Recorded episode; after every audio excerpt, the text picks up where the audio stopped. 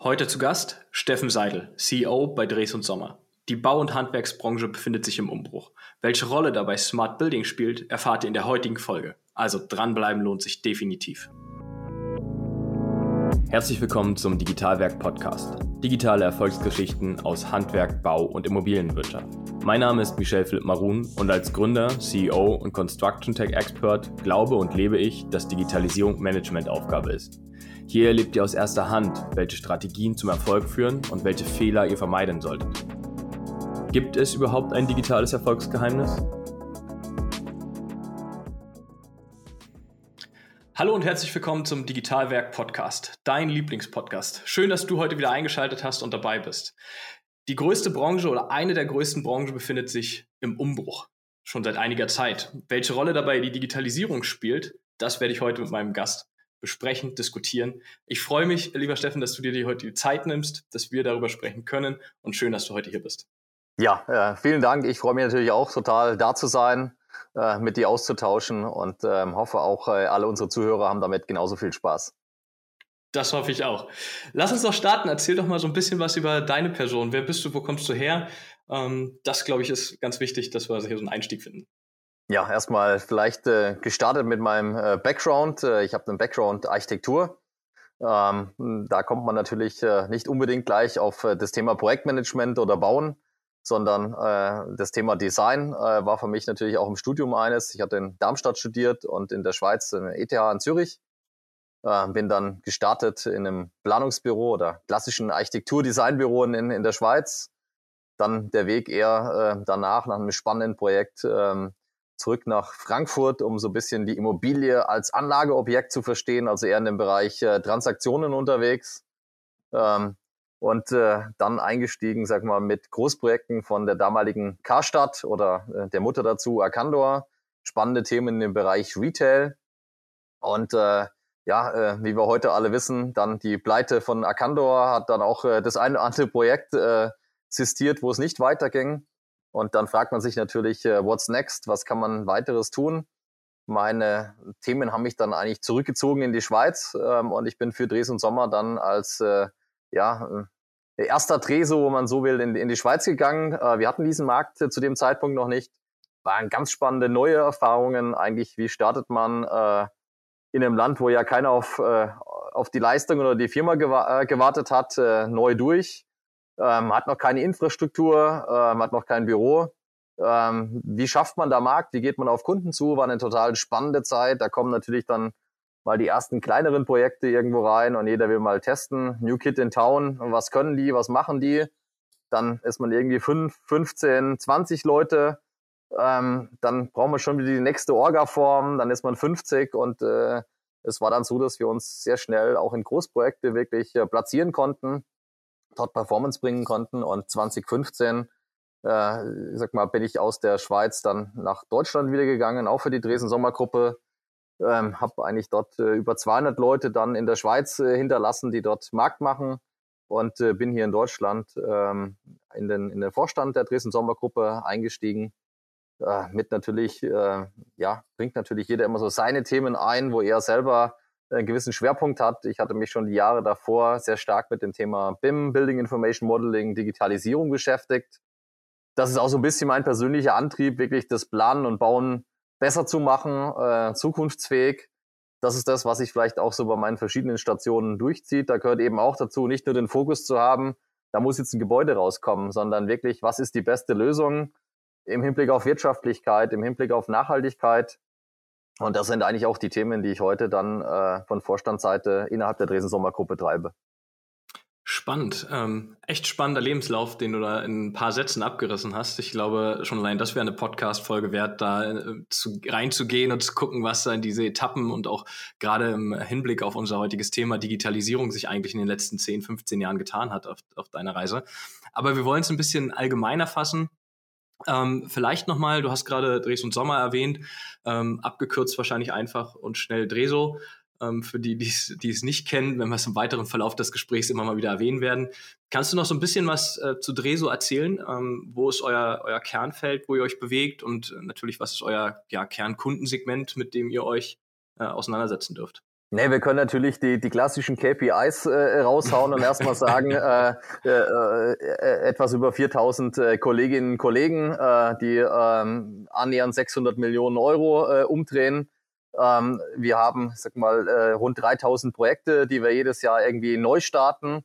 Das sind vielleicht so die, die KPIs. Was sind aber die Themen, die uns ausmachen? Äh, der Spirit, äh, das Thema, wir sind angetrieben von dem Thema Innovation und Nachhaltigkeit ähm, einfach auch der Mission, wir wollen eigentlich lebenswerte Städte der Zukunft generieren. Und da steckt ganz, ganz viel drin. Da gehört eben nicht nur, wo man uns vielleicht der eine oder andere schon besser kennt, jetzt irgendwie Projektmanagement für ein Gebäude, sondern in der Stadt stecken ganz viele Gebäude drin. Äh, da steckt äh, Wohnen drin, da steckt Büro und, und Arbeiten drin. Da steckt aber auch Produktion mit drin, da steckt Infrastruktur äh, mit drin und äh, ja, über eine gewisse Größe, die wir natürlich ähm, dann mit dieser äh, Kolleginnenanzahl haben, ist man natürlich da überall irgendwie unterwegs. Wir machen das nicht nur in Deutschland. Deutschland oder in dem Fall Stuttgart ist unsere Homebase, da sind wir groß geworden. Ähm, wir sind mittlerweile äh, nahezu in allen europäischen Ländern vertreten. Außerhalb Europa haben wir noch Themen wie die GCC-Region, also äh, Dubai, ähm, China, Russland, je nachdem, ob man das in oder out sieht. Ähm, das sind so die Regionen, in denen wir unterwegs sind.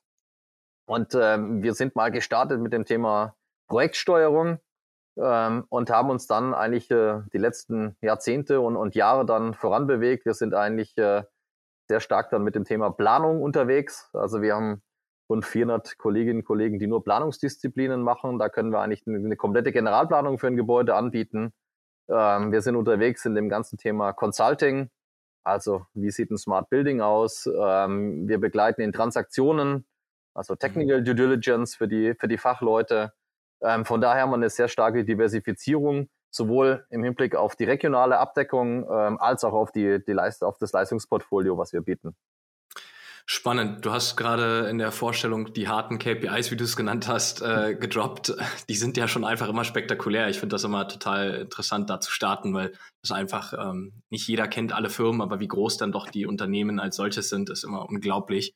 Und wir beschäftigen uns ja nur mit der Bau- und Handwerksbranche. Was da nicht alles hintersteckt, ist immer unglaublich. Du hast gerade schon ein Stichwort gesagt, Smart Building. Ähm, ein, ein super spannendes Feld ähm, in Bezug auf Digitalisierung. Das ist ja ein sehr weit gefächertes Wort, Digitalisierung. Aber was bedeutet denn aus deiner oder schrägstrich eurer Perspektive Smart Building eigentlich?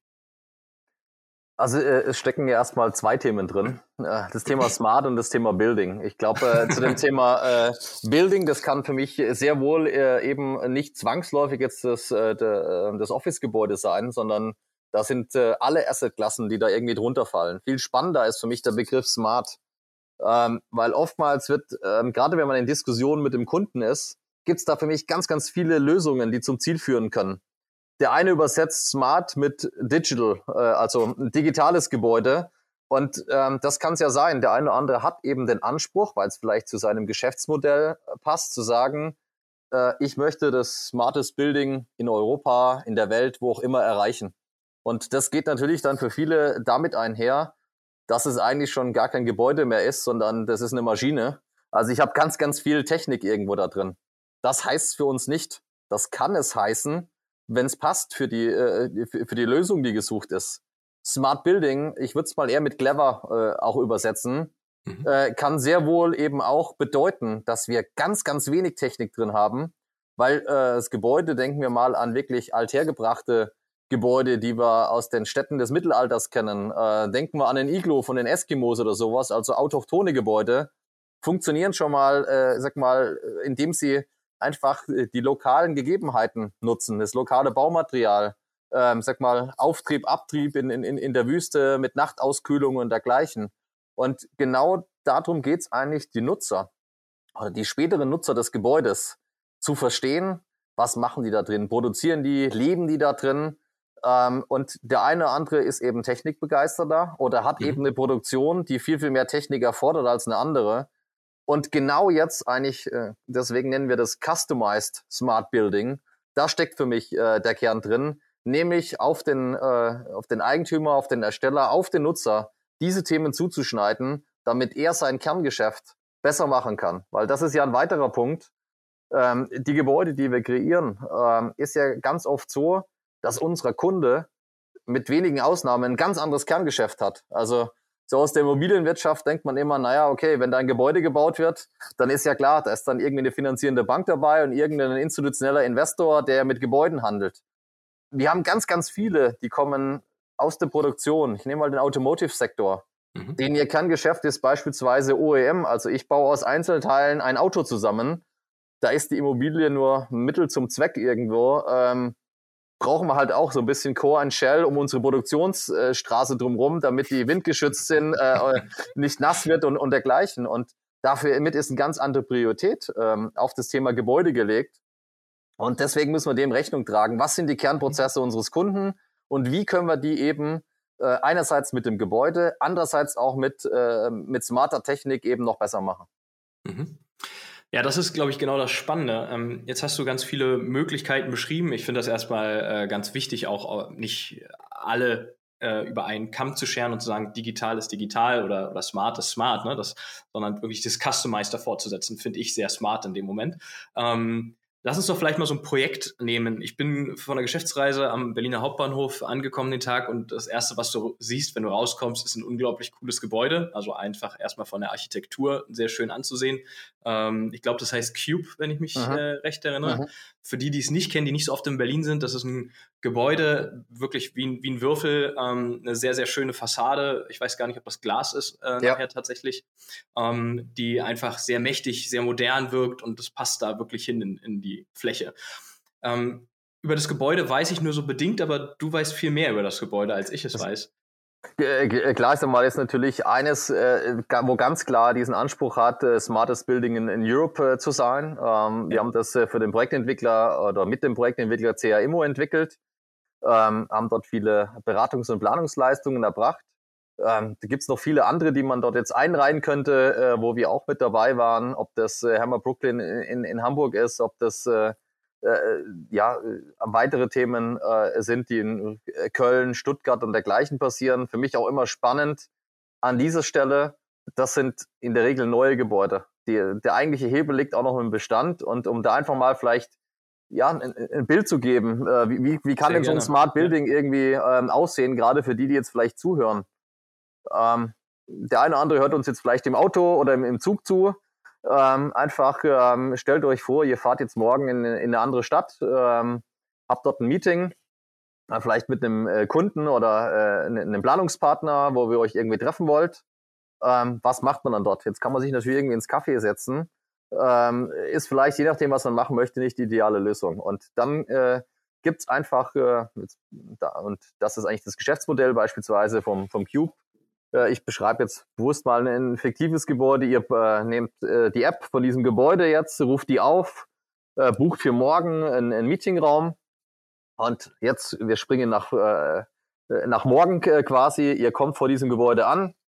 Der, der jetzt im Auto sitzt, fährt mit seinem Auto vor. Die Schranke in der Einfahrt zur Tiefgarage erkennt sofort, das äh, ist euer Auto. Ihr habt diesen Slot gebucht. Die Schranke geht hoch ähm, über Lichtsignale an der Decke wird euch aufgezeigt, wo euer Parkplatz ist. Stellt dort bitte ab. Da werdet ihr vielleicht schon mit Namen begrüßt.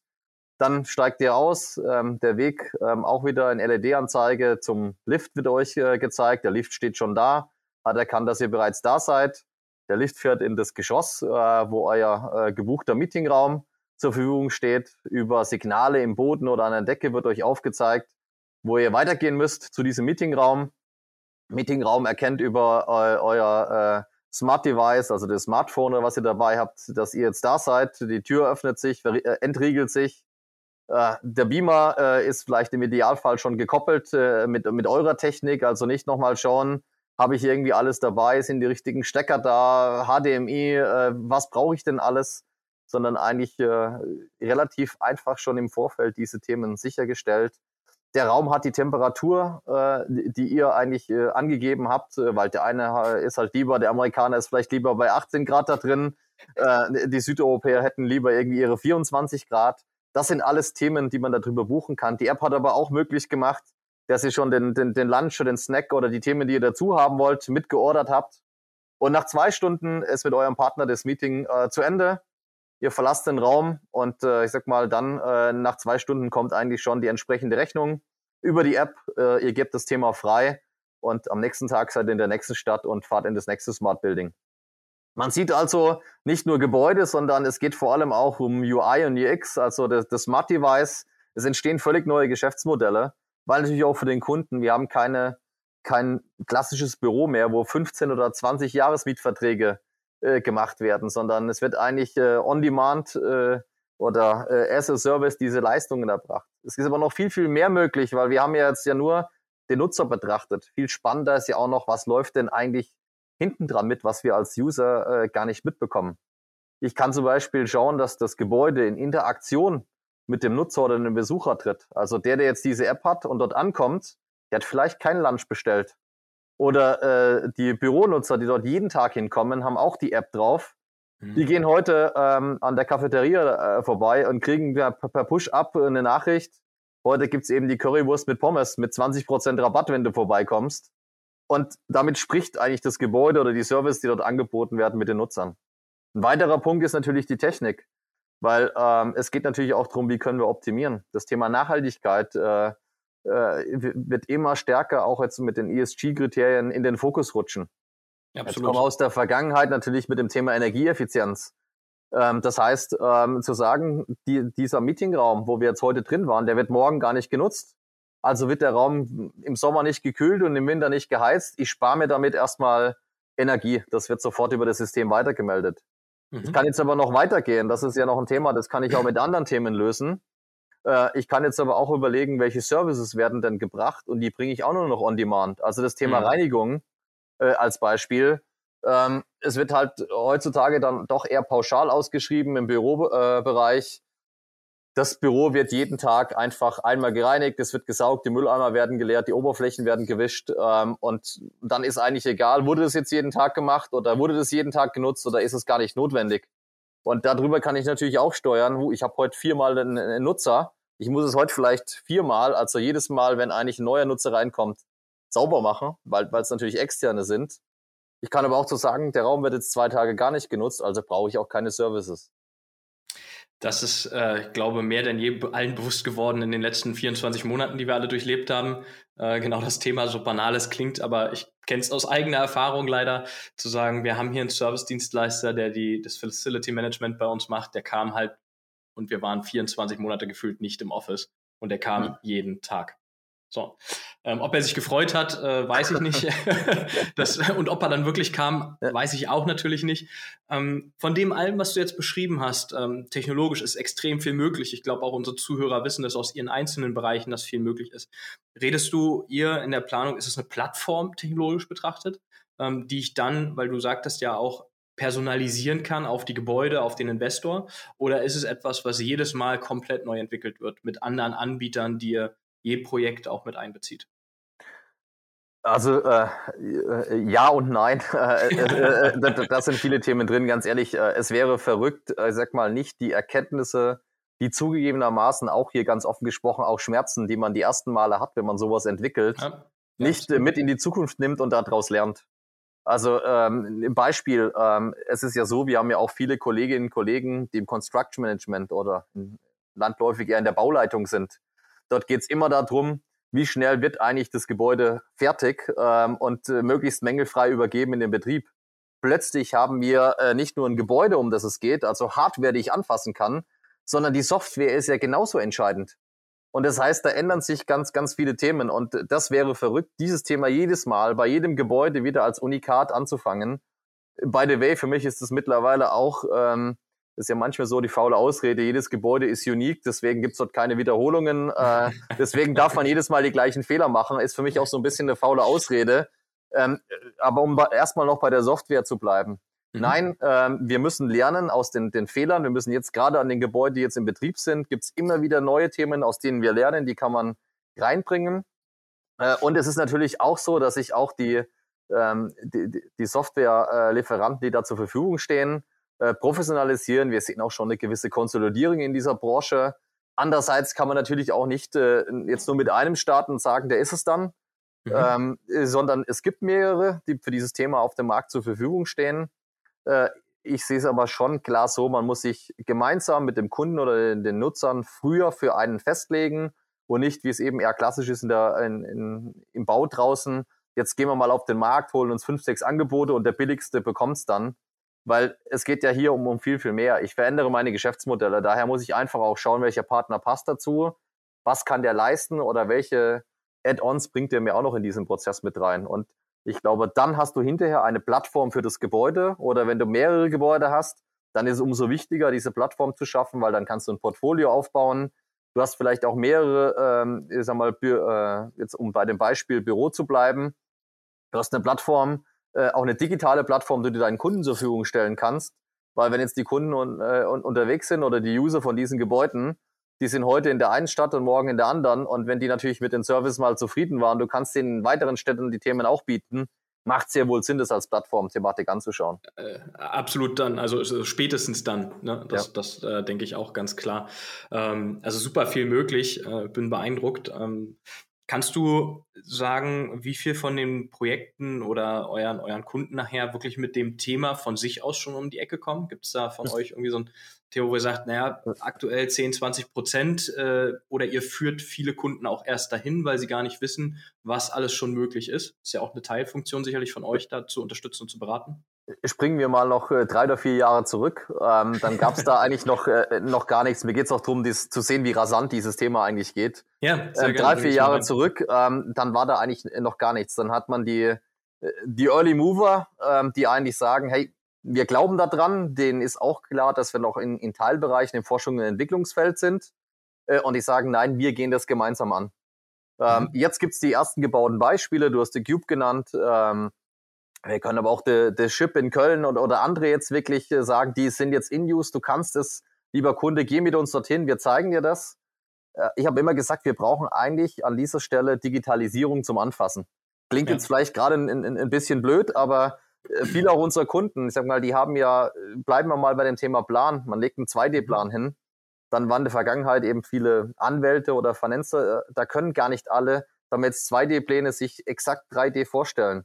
Das ja. heißt, über die Digitalisierung können wir jetzt die Themen 3D abbilden. Wir können mit Brille arbeiten, die können dieses Raumgefühl erlebbar machen. Und mhm. wir haben dann einfach auch jetzt unsere eigenen Bürogebäude mit die Use Cases ausgestattet, haben ein Testcenter in Aachen, aber auch hier in Stuttgart, um unsere Kunden einzuladen in Bestandsgebäude und denen zu zeigen, was möglich ist. Und nicht alles, was dann möglich ist, ist auch sinnvoll für die Kunden. Mhm. Aber sie erleben wirklich äh, beispielsweise das Tracking of Everything ähm, also die kommen quasi rein, sehen, ähm, du kannst jetzt ähm, dein, dein, dein Whiteboard tracken, wo steht das? Du kannst schauen, welche sind die meistgenutzten Arbeitsplätze, wo sind die Laufflächen. Ähm, diese ganzen Themen sind möglich, aber nicht für jeden Kunden zielführend. Aber so sieht der Kunde, welche Use Cases es gibt. Mhm. Und damit hat man, äh, sag mal, jetzt erreicht, dass wir nicht nur die Early Mover haben, sondern jetzt haben wir die mhm. Follower. Ähm, wenn man jetzt sagen, wer baut wirklich Smart Buildings, dann würde ich mal sagen, sind es äh, 10, 15, zunehmend äh, 20 Prozent unserer Projekte im okay. Neubau, im, ja. also der Neubauanteil. Also man sieht, das nimmt stark zu. Ähm, ich glaube auch, dass über das Thema ESG, also die ganzen Nachhaltigkeitsthemen, die jetzt auch von der Europäischen Union und dergleichen kommen, werden dieses Thema nochmal beschleunigen. Weil es geht natürlich auch darum, Nachhaltigkeit kann nochmal maximal unterstützt werden durch Digitalisierung, weil ich eine bessere, äh, ich habe bessere Daten, ich habe besseren Zugriff, auch äh, mit den Ressourcen umzugehen. Von daher wird darüber ein weiterer Booster kommen. Mhm. Aber die wirkliche Herausforderung, die jetzt eigentlich noch kommt, ist das Thema Bestand. Und dort ist der Prozentsatz einfach momentan noch ein ganzes Stück äh, kleiner, als das im Neubau der Fall ist. Also meine Prognose ist wirklich, wir werden relativ schnell dort sehen, ähm, dass Viele Themen sind bereits beim Neubau zum Standard äh, geworden. Äh, in, in, in zwei, drei Jahren wird das gar keine Frage mehr sein, diskutieren wir darüber, sondern wo unser Prozentsatz schon wesentlich höher ist, weil wir es auch reinbringen, ist eigentlich unser ganz klarer Anspruch als Dres und Sommer ist, mit jedem Kunden, wo wir ein neues Gebäude starten, ähm, äh, sprechen wir mit dem Kunden, äh, lieber Kunde, für dich ist klar, also die, die schon mal gebaut haben, du brauchst ein Brandschutzkonzept. Du brauchst ein Tragwerkkonzept. Aber für viele ist es eben noch nicht Standard, dass du auch ein mhm. Nachhaltigkeitskonzept und ein Digitalisierungskonzept brauchst. Und das ist das, was wir ganz am Anfang reinbringen. Und mhm. dann kann ja die Antwort des Kunden sein, Digitalisierung interessiert mich nicht, ich will dort nichts haben. Aber man hat drüber gesprochen und das erhöht natürlich den Grad. Und da würde ich sagen, Klar. sind wir bei 80, 90 Prozent, dass wir genau diese Themen reinspielen. Wahnsinn.